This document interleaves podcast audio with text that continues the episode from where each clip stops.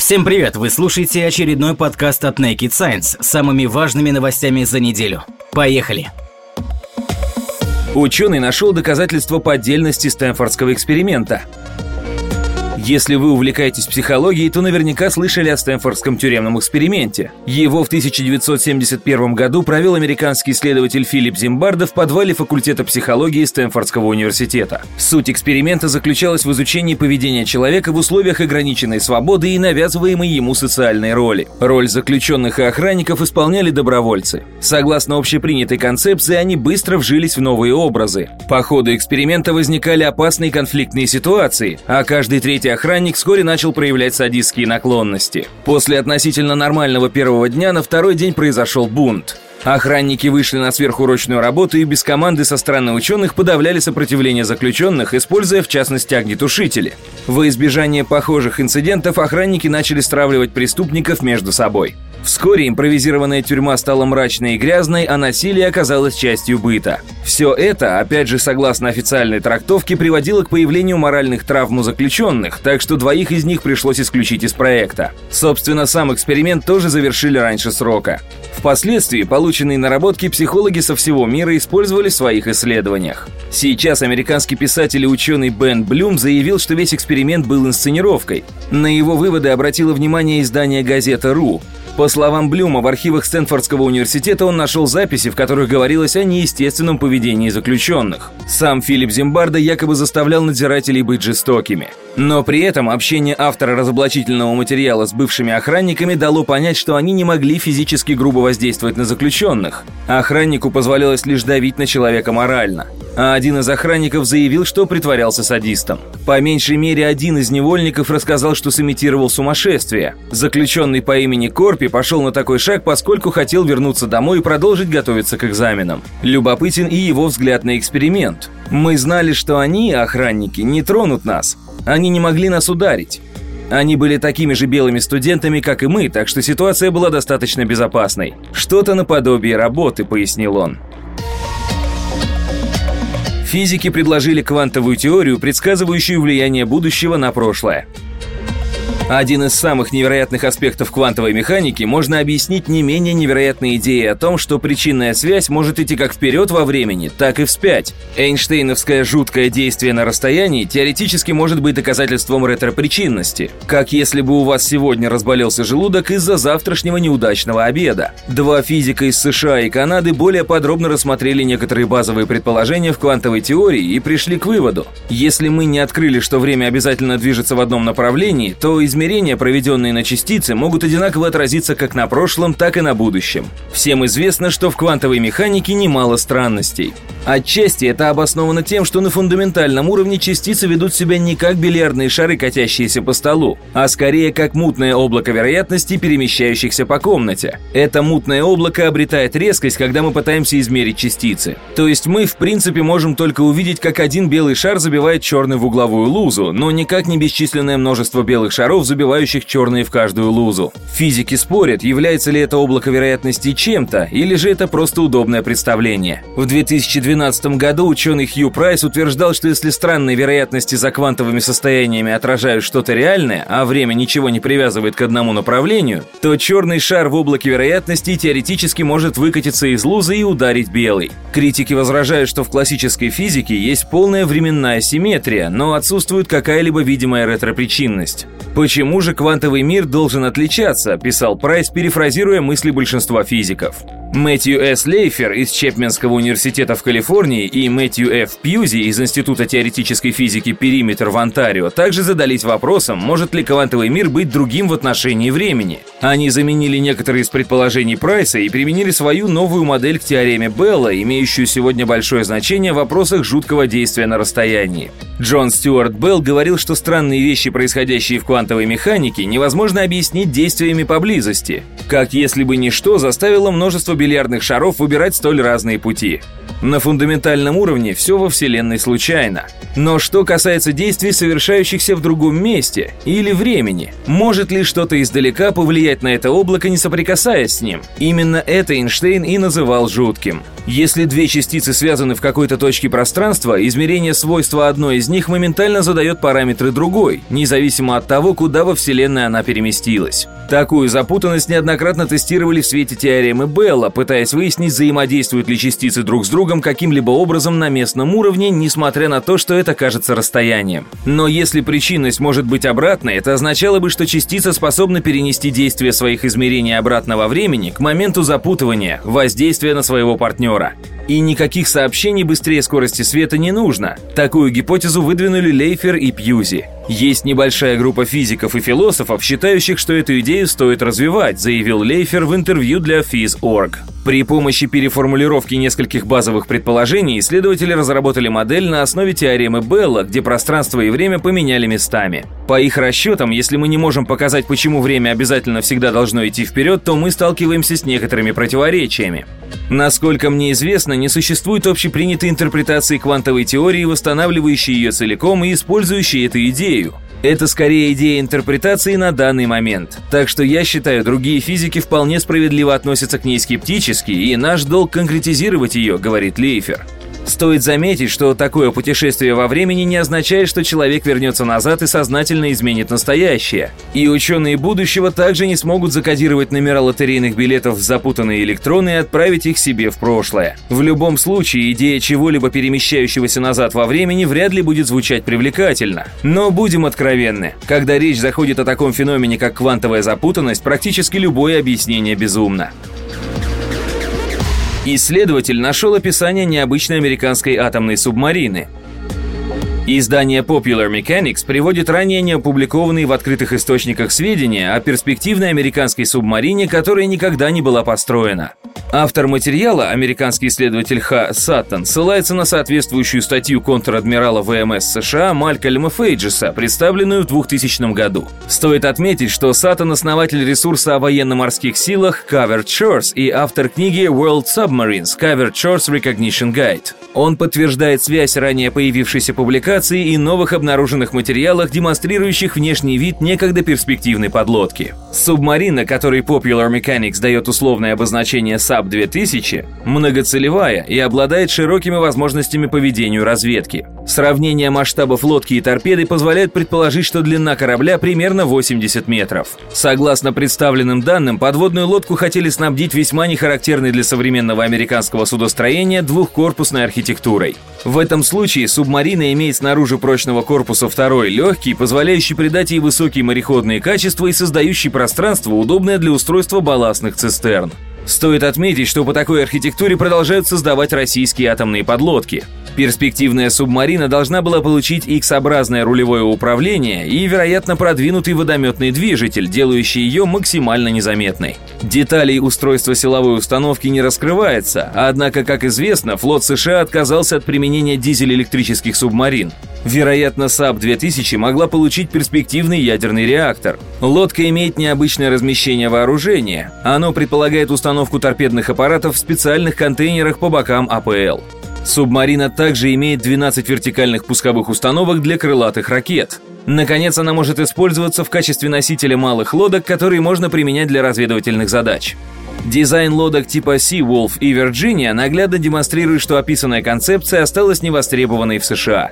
Зато субмарина имеет некоторые сходства с перспективной российской «Хаски», которая, несмотря на возникшие трудности, может стать первой в истории подлодкой пятого поколения.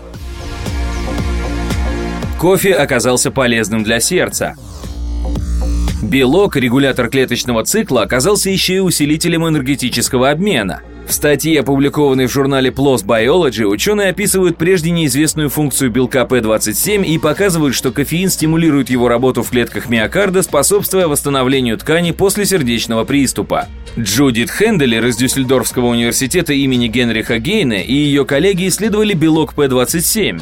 Ингибитор циклин-зависимой киназы 1Б, который играет большую роль в регуляции клеточного цикла и подавляет развитие опухолей. Им впервые удалось обнаружить P27 в митохондриях, энергетических станциях клеток и показать, что белок стимулирует их работу. Он обеспечивает нормальную двигательную активность клеток эндотелия, необходимую для восстановления поврежденной сердечной ткани. Аналогичный эффект был ранее продемонстрирован при приеме кофеина, поэтому ученые поставили эксперименты с лабораторными мышами.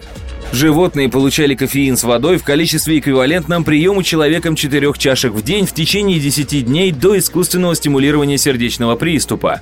В результате нанесенные им повреждения ткани миокарда оказались не столь обширными и восстанавливались быстрее. И наоборот, для ГМ-линии мышей с нарушенным синтезом P27 показана пониженная активность митохондрий в клетках сердечной мышцы. Белок P27 есть и у человека. До сих пор считалось, что действует он лишь в ядрах клеток, контролируя их жизненный цикл. Однако теперь его можно назвать и усилителем энергетического обмена, а кофе – возможным защитником сердца. Эти взгляды совсем не похожи на существующие представления об опасности напитка для людей со слабой сердечно-сосудистой системой и, видимо, нуждаются в дополнительных проверках. Лечебное голодание помогает снизить не только вес, но и давление. Очередное исследование популярной в США диеты 16 к 8, известной как система интервального голодания, показало интересные результаты. Оказалось, что за 12 недель, в течение которых испытуемые получали пищу в течение 8 часов, после чего 16 часов пили только воду, добровольцы добились снижения систолического давления и массы тела в среднем на 2,5%. В исследовании, опубликованном в Nutrition and Health Aging, ученые из Иллинойского университета в Чикаго постарались оценить эффективность популярного плана питания 16 к 8, принцип которого очень прост. 16 часов в сутки человеку необходимо пить только воду или напитки с почти нулевой калорийностью, например, воду с лимоном или зеленый чай. В остальные 8 часов он может есть что угодно, причем в неограниченных количествах. Этот способ кажется многим очень привлекательным, ведь он ограничивает потребление пищи только временными рамками. Вам не нужно следить за качеством, количеством питания и калорийностью еды. Всего в исследовании приняли участие 46 человек с индексом массы тела более 34 кг на квадратный метр – Ученые поделили их на две группы со схожими средними показателями роста, веса, индекса массы тела, а также по полу, возрасту и расовой принадлежности. Первая группа в течение 12 недель питалась по плану 16 к 8, примерно с 10.00 до 18.00. Вторая группа служила контрольной. За 12 недель участники из активной экспериментальной группы, в отличие от контрольной, потеряли около 2,5% своего веса, что составляет примерно 3 килограмма. При этом их систолическое давление снизилось примерно на 7 мм ртутного столба. Также выяснилось, что при такой модели питания участники эксперимента ежедневно потребляли примерно на 350 калорий меньше обычного. Остальные показатели – уровень холестерина, уровень глюкозы, диастолическое давление и жировая масса – различались незначительно. Таким образом, ученые решили доказать, что временные рамки могут стать эффективным способом снижения массы тела даже без подсчета калорий. Кроме того, у результатов исследования есть и важное клиническое значение, а именно снижение верхнего показателя артериального давления у людей с лишним весом. Напомним, в недавнем эксперименте на мышах было также доказано положительное влияние голодания на организм. Однодневное голодание помогает регенерации эпителия тонкой кишки и значительно улучшает ее состояние. Однако лучший способ оценить, окажется ли диета полезной человеку или нет, провести рандомизированное контролируемое исследование. Именно благодаря ему ученым удалось доказать, что безуглеводные и безжировые диеты не имеют особенной разницы. Уровень витамина D в организме связали с риском развития рака груди.